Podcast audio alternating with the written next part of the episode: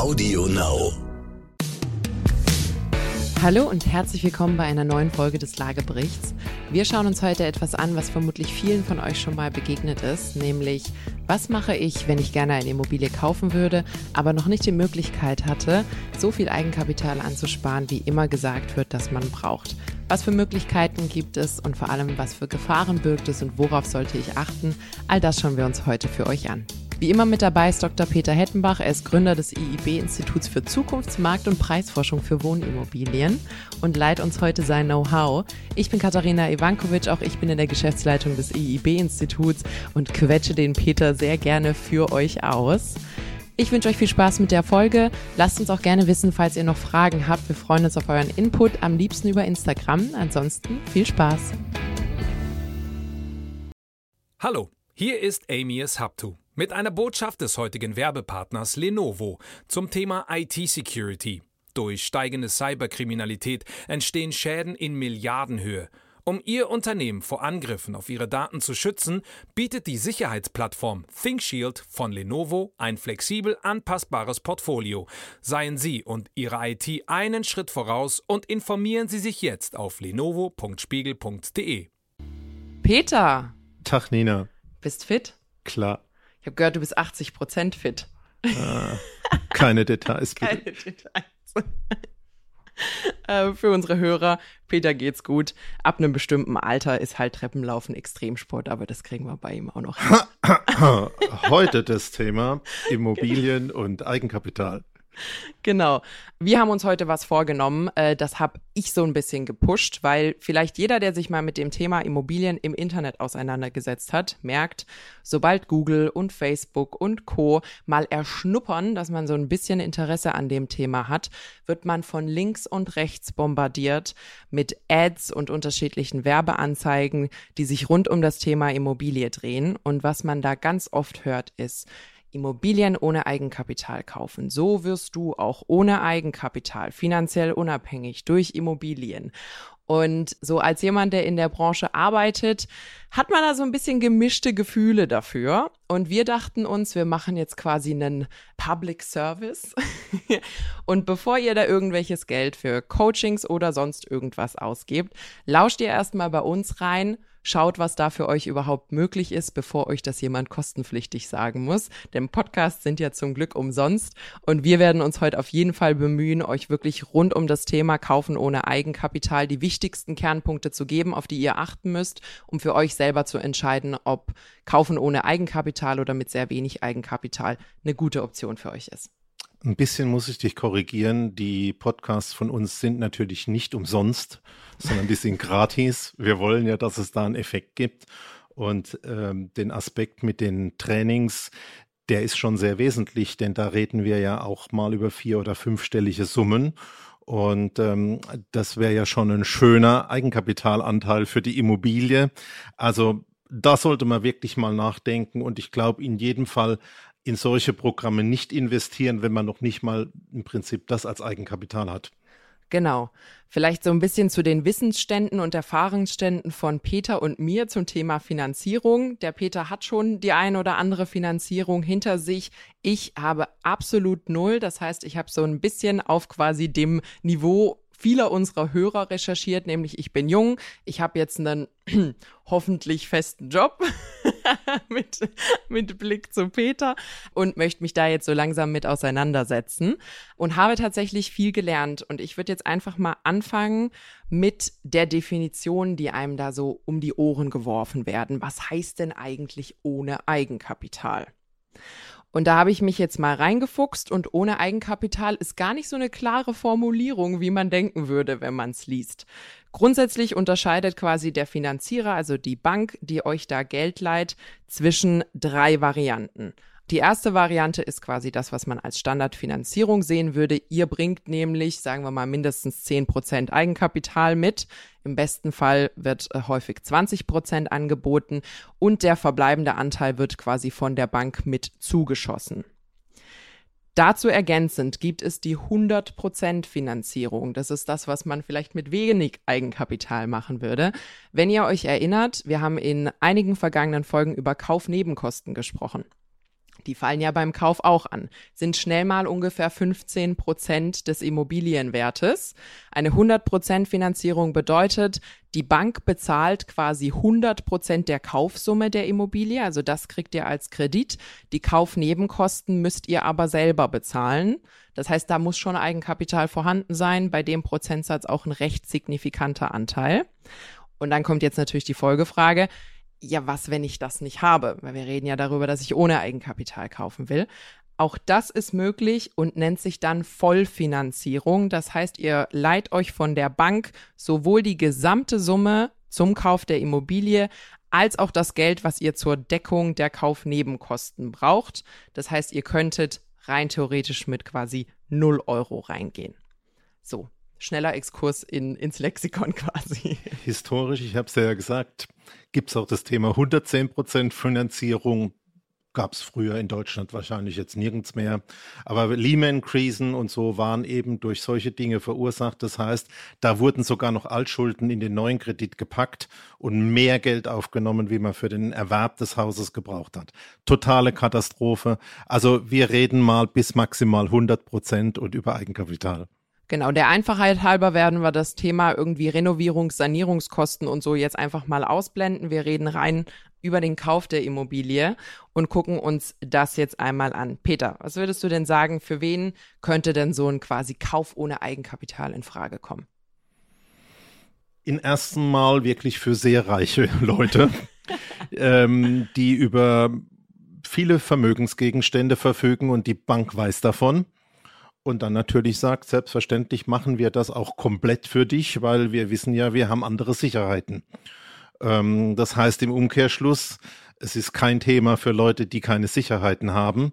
Und gerade die sind ja auch die, die das oft nachfragen. Und ich glaube, die kann man auch noch äh, typisieren. Ich stehe ja auf sowas wie Typen. Absolut. Peter hat jetzt gerade was ganz, ganz Wichtiges äh, angeschnitten, was ihr wirklich für die gesamte Folge im Kopf behalten solltet.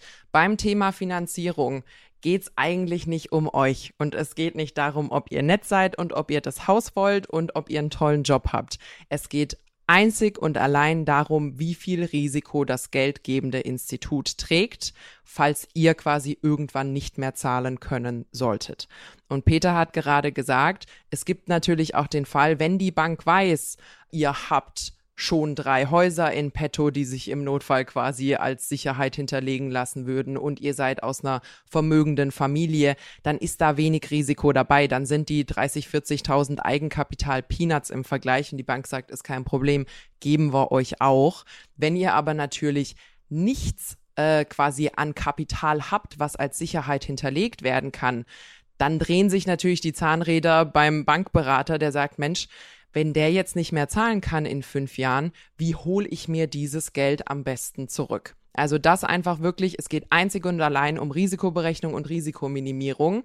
Und das müsst ihr euch auch im Kopf behalten, wenn ihr natürlich argumentiert bei der Bank. Deswegen gibt es Bürgschaften und ähnliche Dinge, wo vielleicht auch jemand anders mit seinen Vermögensgegenständen für euch eintreten kann. Auch das sind einfach Maßnahmen zur Risikoreduzierung der Bank, die euch quasi helfen, äh, eure Zinsen niedriger zu halten. Haben wir das Thema Zinsen einmal angeschnitten. Das holen wir gleich nochmal. Gehen wir in die so. Größenordnung des Eigenkapitals. Wie viel Prozent braucht man denn? Wir hatten immer 20 Prozent gesagt. Weißt du warum?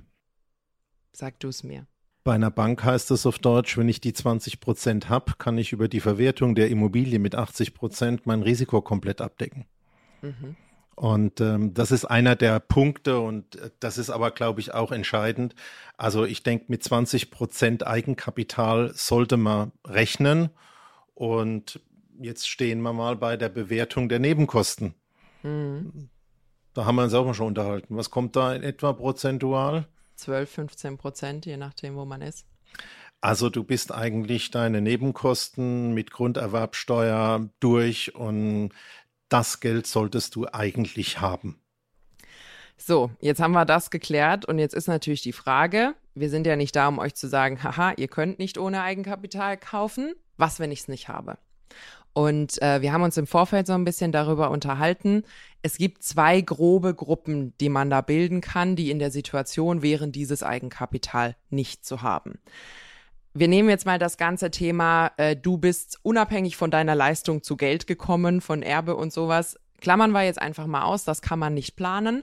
Es gibt zwei grobe Kategorien. Die eine Kategorie ist, man hat eine sehr äh, lange, ich sag mal, akademische Laufbahn hinter sich, die einen quasi vom Geldverdienen abgehalten hat, geht dann aber ins Berufsleben und ist dann in einem relativ gut bezahlten Beruf. Ärzte, Anwälte, ähnliches. Da muss man schon mal 10, 12 Jahre quasi mit sehr wenig Geld auskommen, um dann verhältnismäßig als Berufseinsteiger doch recht hoch bezahlt zu sein. Das heißt, wir bilden mal ein fiktives Pärchen. Sie ist Zahnärztin und er hat Jura studiert und ist jetzt Anwalt, sind beide 28, haben aber erst letztes Jahr angefangen zu arbeiten. Das heißt, davor hat man wahrscheinlich noch BAföG und alles Mögliche gehabt und vor allem keine Zeit gehabt, um zu sparen, beziehungsweise kein Geld gehabt, um zu sparen.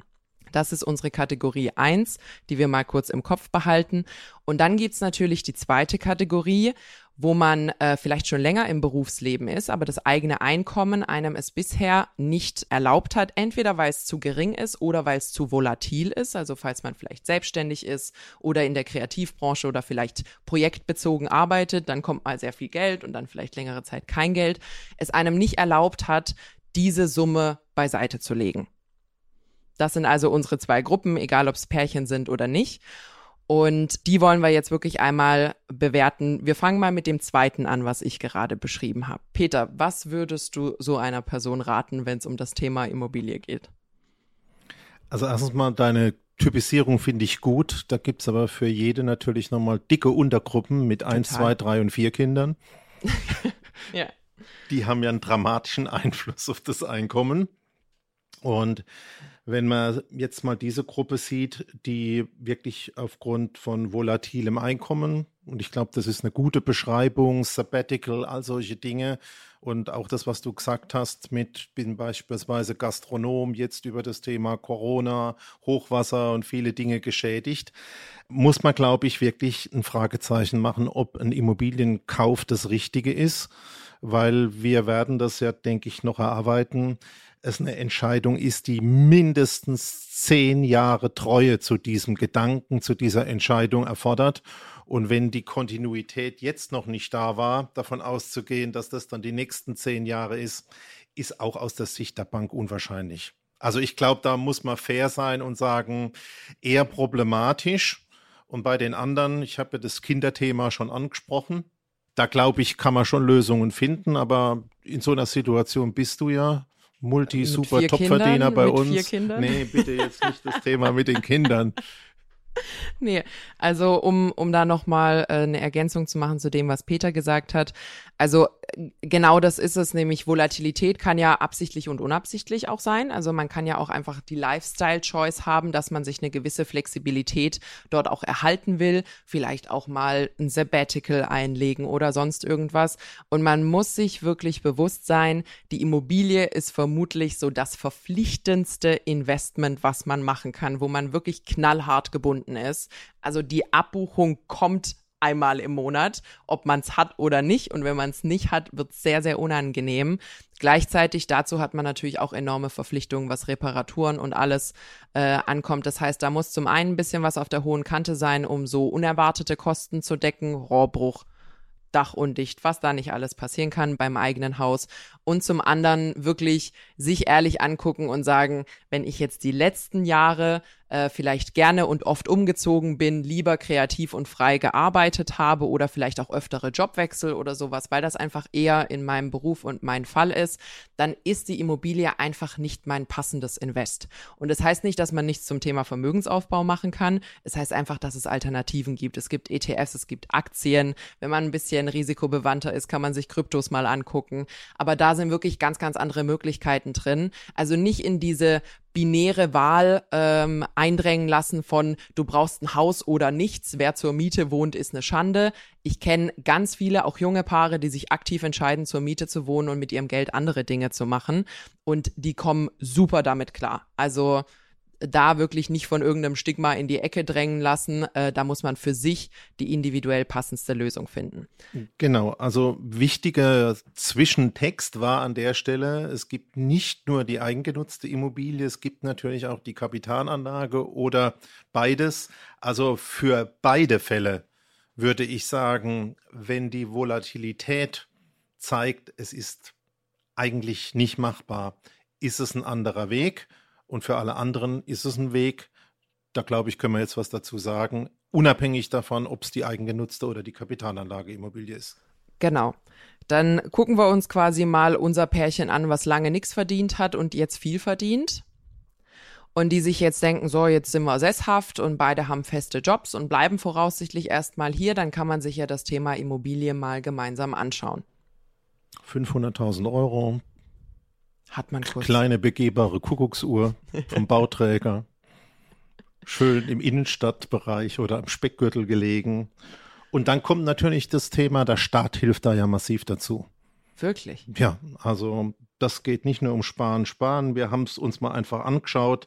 Da kämen ja auch solche wirklich großen Helfer wie die Wohnungsbauprämie. Das sind immerhin 70 Euro für Einzelpersonen oder 140 für Verheiratete im Jahr.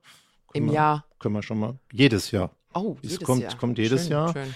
Zum Zweiten haben wir dieses Thema Arbeitnehmersparzulage. Da fördert der Staat ja auch nochmal mit maximal 470 Euro pro Jahr und Arbeitnehmer. Also da, wenn man zu zweit wird, kämen fast 1000 Euro zusammen.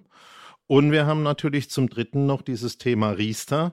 Ähm, da haben wir pro Erwachsenen nochmal 175 Euro pro Jahr.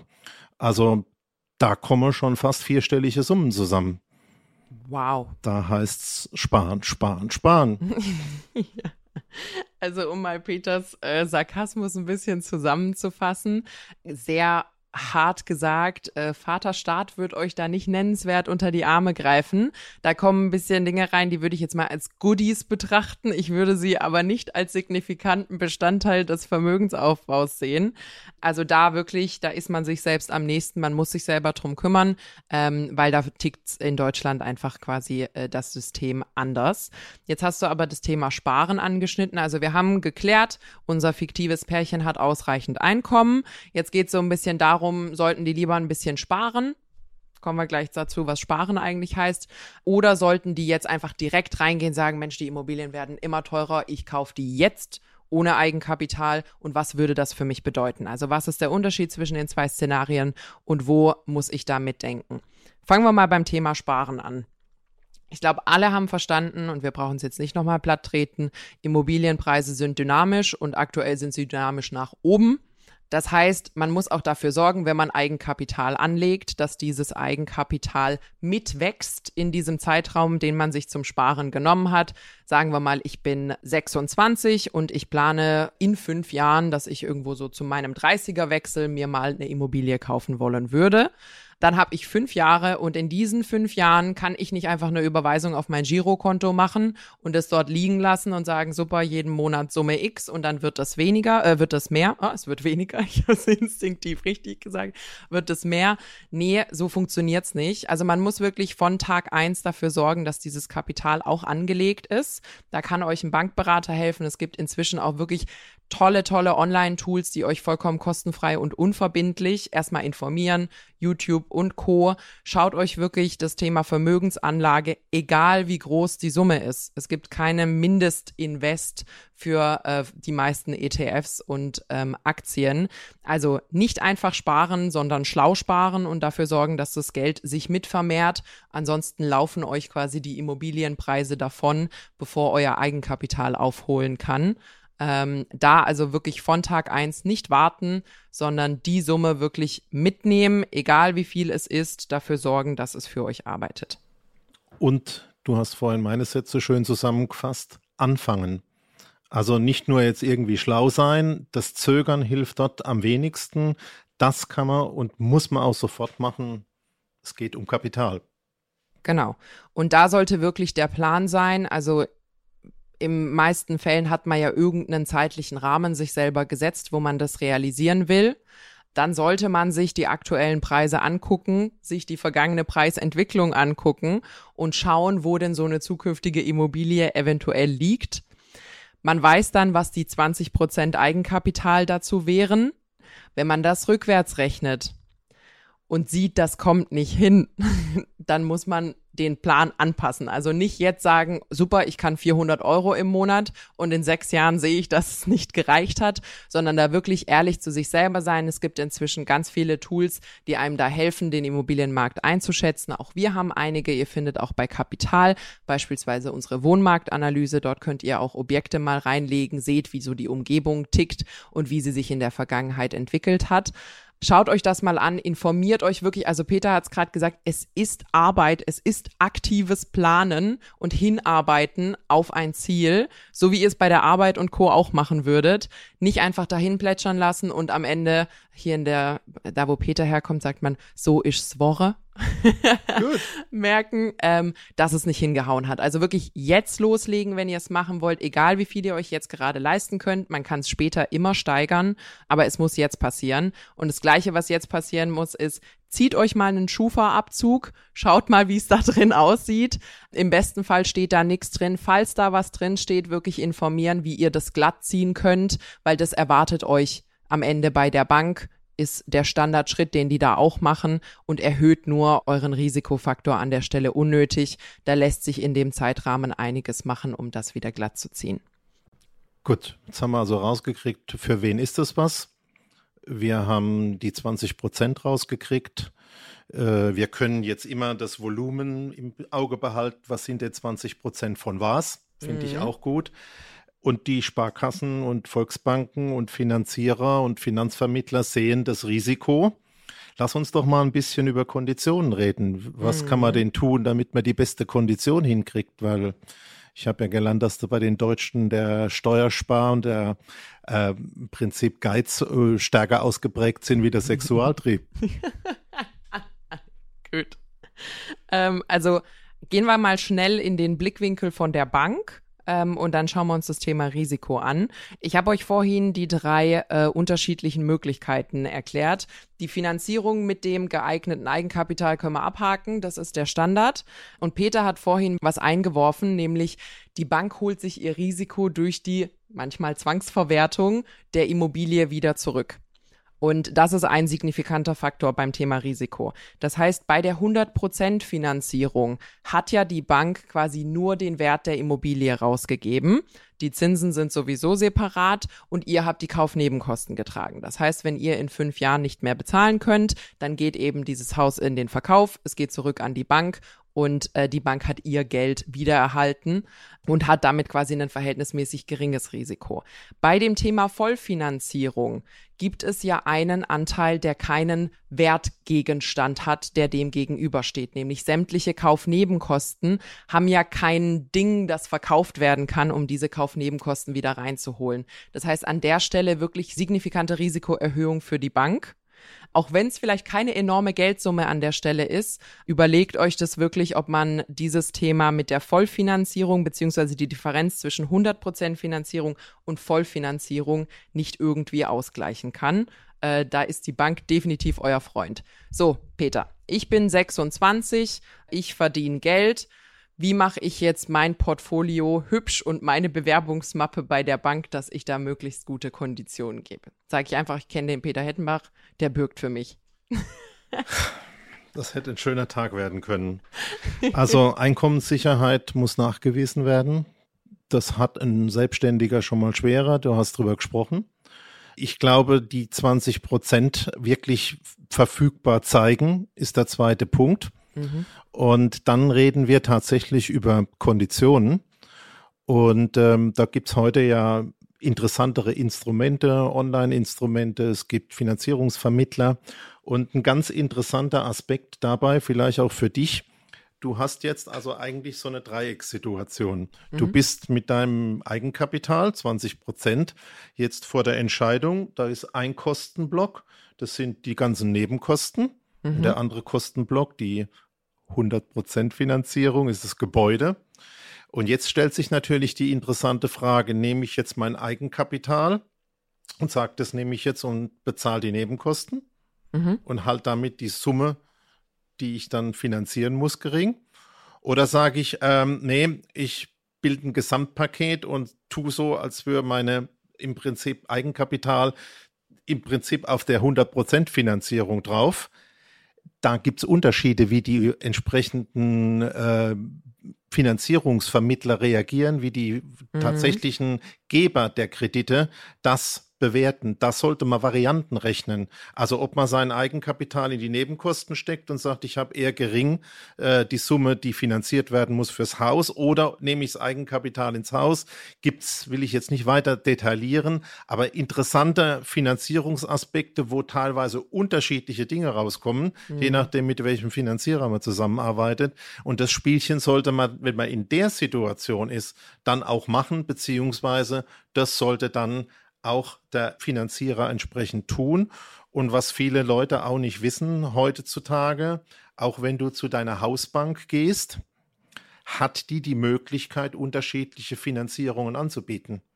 Das heißt also nicht nur Volksbank oder Sparkasse oder Commerzbank etc., sondern die haben auch im Regelfall Zugriffe auf Pools. Es ist also ein wichtiger Punkt, dort zu verhandeln, so dass man nicht nur auf einen Vermittler gehen muss, sondern durchaus auch sagen kann, du, ich habe mal online geschaut, äh, das sind meine Voranalysen, das ist die Kondition, mit der möchte ich jetzt eigentlich zu meinem seit Jahren gewachsenen Vertrauenspartner Verhältnis ähm, im Prinzip, um eine Entscheidung zu finden. Also das wäre der nächste Schritt um wirklich zu gucken, ich habe jetzt alles zusammen, jetzt reden wir über die Kondition, dann muss wirklich über die Nebenkosten und das Gebäude gesprochen werden und mal richtig begonnen werden, am besten mit einem Vorschlag, ich habe da im Internet gesucht und gefunden. Genau, also nicht nur einen Partner und dann mit dem nach links und rechts diskutieren, sondern wirklich ein, zwei, drei, vier, fünf unterschiedliche Angebote reinholen. Und da auch wirklich, ihr geht nicht zur Bank und bettelt um Geld, sondern ihr geht zur Bank und sagt, ich möchte mit ihnen Geschäfte machen und Geschäfte sind Verhandlungen, die funktionieren in beide Richtungen. Also da wirklich vorbereitet reinkommen, sagen, warum sagen Sie, meine Güte. Heute habe ich, äh, kennst du noch Walter aus dem Frauenknast? Die Dame mit der ganz rauchigen Stimme, so klinge ich heute aktuell. Also da wirklich reingehen, vorbereitet und sagen, warum rechnen Sie mir 2,5 Prozent, wenn der hier 1,7 sagt? Ähm, und was können wir gemeinsam tun, dass wir da in diese Region kommen? Weil ich würde es gerne mit Ihnen machen. Sie sind meine Hausbank und ich würde zum Beispiel dieses Verhältnis gerne fortsetzen. Also da vorbereiten, nicht grünäugig reingehen. Es gibt inzwischen ganz viel im Internet, wo ihr vergleichen könnt, Konditionen, unterschiedlichste Varianten rechnen könnt. Ähm, macht da eure Hausaufgaben, bevor ihr auf dem Stuhl beim Bankberater sitzt. Und noch ein ergänzender Halbsatz. Jetzt kommt natürlich bei der Suche nach der besten Kondition das Thema, ja, so ein Finanzvermittler hat dann Zugang zu 120 Finanzierern und findet für mich das beste Angebot. Das ist grundsätzlich so. Die machen gute Arbeit. Deswegen sind die in den letzten Jahren auch sehr dominant geworden. Aber man darf eins nicht vergessen. Sie können und wollen einem eigentlich nur die Partner anbieten, mit denen sie Verträge haben. Das heißt, das wird auch nicht eine 100% Auswahl sein. Vor dem Hintergrund ist das ein bisschen weniger Arbeit auf den ersten Blick, mit so einem Vermittler zusammenzuarbeiten. Aber glaube ich, wenn du es richtig machen willst und es geht ja um deine Zukunft, entledigt es sich dir nicht, dann tatsächlich doch nochmal zwei oder drei anzusprechen, weil die haben eine eigentlich Vorauswahl. Mhm. Gut. Jetzt kann ja aber unser Ergebnis nicht sein, ja, du sollst halt doch Eigenkapital haben. Und wir sind jetzt in der Situation, also ich zum Beispiel, sagen wir jetzt fiktiv, ich bin umgezogen vor einem Jahr, das war ziemlich teuer.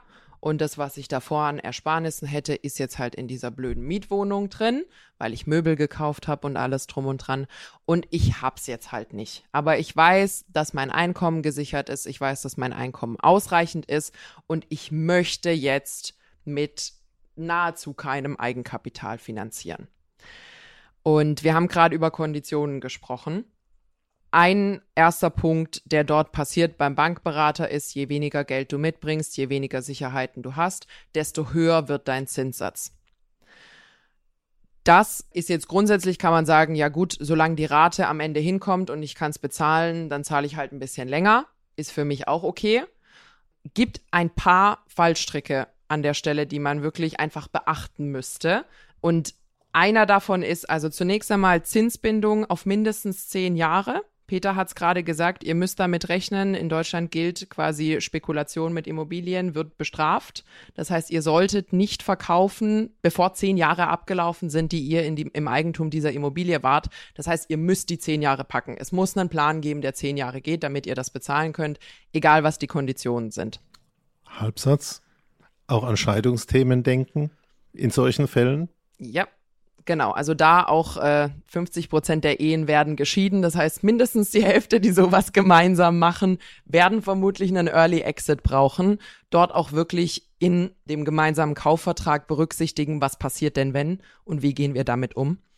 Meine Güte. Also du musst ein bisschen aufpassen, weil ich bin ja seit 30 Jahren verheiratet, also die 50 Prozent Quote bringe ich schon, der Rest bleibt für dich übrig. Also Peter ähm, hat es geschafft, ich muss dann geschieden werden. Also aufpassen. Genau. Ähm, wir waren bei den Zinsen. Und bei Zinsen sind wirklich auch kleine Änderungen im Eigenkapital können sich schon richtig signifikant im Zinssatz niederschlagen. Also es gibt wirklich zwischen dem, brauchst du 80 Prozent des Geldes von der Bank, brauchst du 90 Prozent des Geldes von der Bank, brauchst du 100 oder Peter hat es vorhin gesagt, 110 äh, Prozent von der Bank. Da sind richtig, richtig signifikante Teile drin, wo man sich überlegen sollte, kann ich mir vielleicht eine kleinere Summe doch vielleicht von Eltern oder von woanders beschaffen, damit ich das mitbringe, damit sich das nicht in den Zinsen niederschlägt. Und deswegen der Tipp, Varianten rechnen lassen mit 10, 20, 30 Prozent EK, dann sieht man, was da drin ist. Und es gibt ja zu den Finanzierungsangeboten auch einen entsprechenden Zahlungsplan über zehn Jahre. Und dann sieht man da am Ende mal tatsächlich, wie viel habe ich denn abbezahlt und wie viel habe ich denn eigentlich nur in meine Zinsen gesteckt und eigentlich nichts erwirtschaftet. Genau, vielleicht auch wirklich für all unsere Hörer, die sich mit dem Thema Finanzierung noch nicht auseinandergesetzt haben. In der Schule kriegt man es leider selten beigebracht. Wenn man einen Kredit aufnimmt und wir machen mal ganz blöde, du leist dir 100.000 Euro und über den Gesamtzeitraum kommen da 20.000 Euro Zinsen an. Und 1.000 Euro im Monat zahlst du zurück. So. Dann zahlst du die ersten 20 Monate nur Zinsen bis die Bank ihre Zinsen zurück hat und dann geht's an das Thema Tilgung. Also dann verschiebt sich das so, dass der Tilgungsanteil quasi immer höher wird hinten raus. Aber wenn ihr hohe Zinsen habt und ihr zum Beispiel die ersten zehn Jahre bei einer hohen Finanzierungssumme, was bei Immobilien ja passiert, abbezahlt, dann kann es sein, dass der tatsächliche, die Schuldensumme, die ihr habt, nämlich der Wert der Immobilie, am Ende von den zehn Jahren gar nicht so viel kleiner ist. Und das wird dann ein Problem, weil ihr habt ja eine Anschlussfinanzierung, weil ihr habt ja nicht über Nacht 300.000 Euro auf dem Konto, sondern ihr müsst ja weiter finanzieren, Forward-Darlehen, äh, was euch dann nach 10, 15 Jahren erwartet. Und dann habt ihr es deutlich schwerer, da nochmal zu verhandeln, weil ihr habt immer noch so eine große Summe, die finanziert werden muss. Also da wirklich Varianten rechnen, schauen, dass man den Zinssatz so niedrig wie nur irgendwie möglich kriegt. Da wirklich verhandeln, schauen, ob es Möglichkeiten gibt, ein bisschen das Eigenkapital aufzupolstern, ähm, weil das tut schon richtig weh hinten raus. Und im Worst Case holt's euch nach den 10, 15 Jahren Zinsbindung rein, wenn ihr quasi refinanzieren müsst. Und dann gibt es immer wieder vom Finanzberater das Thema, mach's dir doch nicht so schwer, mach die Rate ein bisschen kleiner, zahl lieber ein bisschen länger. Und da ist natürlich auch jede Menge Zündstoff drin, weil du natürlich über die Streckung in die lange Zeit immer mehr Zinsen bezahlst, beziehungsweise immer weniger Geld hast, was du an deiner Immobilie abbezahlst. Es gilt so die Grundregel, wenn man sich diesen entsprechenden Kaufpreis anschaut, drei Prozent vom Kaufpreis in der jährlichen Rate abzubezahlen, heißt etwa nach 20 Jahren fertig zu sein. Mhm. Und wenn du halt jetzt eine Rate hast, in der der Anteil an dem Zurückzahlen weniger wie diese drei Prozent des Kaufpreises ist, dann bist du schnell mal bei 30 und mehr Jahren. Das heißt, du machst nahezu nichts mehr. Wenn du 26 bist und bei 30, 40 Jahren hast du was fast bis zur Rente. Das ist ja. ein wichtiger Punkt. Also so etwa drei Prozent pro Jahr sollte man tatsächlich zurückbezahlen. Also der Anteil in der Rate, die man der Bank gibt, sollte bestimmt drei Prozent sein, um tatsächlich in 20 Jahren auch fertig zu sein. Genau. Und eine kleine Ergänzung dazu. Je länger sich euer Finanzierungszeitraum streckt, desto mehr Refinanzierungen habt ihr da drin, desto öfter löst sich die Zinsbindung, die ihr verhandelt habt. Und man weiß nicht, wie die Zinssituation in 10, 20, 30, 40 Jahren wird. Also meine Eltern hatten noch mit so sieben Prozent Zinsen wirklich äh, zu finanzieren. Ich kann mir das jetzt heute überhaupt nicht vorstellen. wenn einer der Kredite, die ich vielleicht jetzt aufnehmen würde, über Nacht auf sieben Prozent gehen würde, dann würde ich auch ordentlich schwitzen. Ähm, das heißt, da auch wirklich, ihr haltet euch das Risiko von unerwarteten Mehrkosten sehr viel geringer, je weniger oft ihr quasi in diese Neuverhandlungen gehen müsst. Also vermeidet da unbedingt, dass man da in einen Zeitraum von 35, 40 oder ähnlichen Jahren kommt. Auch da muss man sagen, es gibt attraktive andere Invests, die ihr mit eurem Geld tätigen könnt, die euch nicht in solche Risikosituationen bringen. Was ist denn jetzt das Ergebnis für dich? Also ich glaube wirklich, das Wichtigste ist erstens, wenn ihr im Internet unterwegs seid, lasst euch nicht einlullen von irgendwelchen Versprechungen, dass jeder eine Immobilie haben kann. Die Antwort darauf ist, ich glaube, jeder kann eine haben, es sollte aber nicht jeder eine haben. Und zwar nicht, weil manche Menschen reich und andere Menschen arm sind, sondern weil das einfach auch nicht für jeden die richtige Wahl ist. Und ähm, da muss man wirklich sagen, wenn ihr nach Berlin und Co. geht, da sind Top-Manager, die zur Miete wohnen, die haben halt einfach was anderes mit ihrer Kohle gemacht. Und das ist okay. Also da das erste Thema ist der Blick in den Spiegel und der Blick aufs eigene Konto und in die eigene Vergangenheit kann ich es mir leisten und will ich es mir leisten, beziehungsweise will ich mich binden. Und da sollte niemand, der euch von außen belabert, irgendeinen Einfluss darauf haben. Also ich sage nichts Schlechtes gegen Finanzberater, Coaches oder sonst irgendwas, da sind sicher auch seriöse dabei. Aber das ist eine Entscheidung, die müsst ihr mit euch selber treffen. Wenn da auch nur der geringste Funke Zweifel ist oder Bauchweh von, kann ich so eine plötzlichen Wasserschaden bezahlen? Möchte ich mich darum kümmern? Ist es was, wo ich mich vielleicht auch örtlich binden möchte, wenn das fremdvermietet ist, dass der mich anruft um x Uhr nachts und sagt sie, bei mir tropft's rein, was mache ich denn jetzt? Und wenn da wirklich auch nur ein Funke von einem Nein drin ist, dann solltet ihr da vielleicht drauf hören, weil ähm, der wird tendenziell äh, nicht weniger, sondern eher mehr mit so einem verbleibenden Zeitraum. Nina, ein bekannter Autor hat in jüngster Zeit mal den Spruch geprägt, wer Eigentum verzichtet. ja. Ja. Äh, mein Spruch zum Ende wäre, äh, Immobilien kaufen heißt sparen und zwar nicht Arbeit, sondern Geld. Ja, und zwar nicht in der Vergangenheit, sondern auch in der Zukunft. Das heißt, vielleicht mal Verzicht auf einen Urlaub, vielleicht mal Verzicht auf irgendwelche Dinge, die man sich sonst gerne geleistet hätte, die einem vielleicht Freude bereiten. Man hat aber einfach auf Prio 1 diese Verpflichtung, die man eingegangen ist. Und man muss sich einfach bewusst sein, dass alles dahinter steht. Klingt sexy. Klingt super, super. Also du hast scheinbar damals die Entscheidung getroffen. Du bist aber auch verheiratet. Das heißt, mit Verpflichtungen kennst du dich ja aus. Ähm, also da wirklich einfach das Thema, äh, es gibt viele Angebote online, aber niemand kann eure finanzielle Situation für euch lösen. Ähm, egal was es ist, niemand kann eure, äh, eure zukünftigen äh, Pläne dort irgendwie ähm, beeinflussen, beziehungsweise sollte die beeinflussen. Das heißt, nehmt die Punkte mit, die wir hier genannt haben. Am besten habt ihr Eigenkapital. Wenn ihr kein Eigenkapital oder wenig Eigenkapital habt, fragt euch warum. da kann es die zwei Gründe geben. Ich hatte einfach noch keine Zeit zu sparen, weil ich erst seit ein, zwei Jahren im Berufsleben bin oder meine berufliche Vergangenheit ist halt irgendwie volatiler, ich arbeite gern flexibler und ich konnte mir das bisher nicht leisten. Äh, und dann darauf basierend trifft man die richtigen Entscheidungen. Und der letzte Punkt ist, geht vorbereitet in die Verhandlungen bei der Bank rein, informiert euch vorab, rechnet unterschiedliche Szenarien, macht euch da wirklich schlau, ähm, damit ihr sicher sein könnt, dass ihr dort die besten Entscheidungen trefft. So, Peter. Ein Schlusswort zum Sonntag. Ein Schlusswort also zum Sonntag. eigentlich ist Eigenkapital notwendig. Äh, es hilft zur besseren Kondition. Es gibt ein Extremstfall. Du hast ein hohes Einkommen, verlässlich, konstant und äh, bist damit einverstanden, dass die Kondition ein bisschen schlechter wird.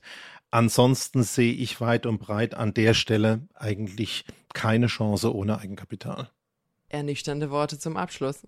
Sparen, sparen, sparen. Sparen, sparen. Und wie sparen. immer, auf eine gute Zukunft mit Immobilien. Ja, auch von mir vielen lieben Dank fürs Reinhören. Ihr findet uns wie immer mittwochs bei Audio Now und überall, wo es Podcasts gibt. Ihr findet uns auch auf Instagram. Stellt uns gerne Fragen, schießt uns eine Nachricht. Wir nehmen auch gerne Themen auf, die aus der Community kommen.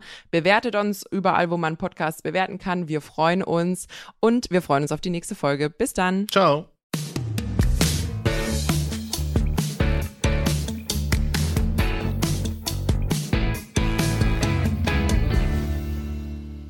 Dieser Podcast ist jetzt vorbei, aber wir hätten noch einen anderen Podcast-Tipp. Worum es genau geht, erzählt euch der Host am besten selbst. Hi, mein Name ist Max Jakob Ost. Ich bin Sportjournalist aus München und die letzten zwei Jahre meines Lebens drehen sich um Uli Hoeneß. Klingt verrückt, ich weiß. Aber dabei ist etwas herausgekommen, was euch hoffentlich viel Freude bereiten dürfte. Elf Leben die Welt von Uli Hoeneß hier auf Audio Now und überall, wo es Podcasts gibt. Wir tauchen nicht nur in die Welt einer faszinierenden Person des deutschen Fußballs ein, sondern erzählen anhand seiner Biografie auch die Geschichte der Bundesliga. Es gibt ganz viel zu entdecken. Ich verspreche euch, danach seht ihr die Bundesliga mit anderen Augen. Elf Leben, die Welt von Uli Hoeneß. Audio Now.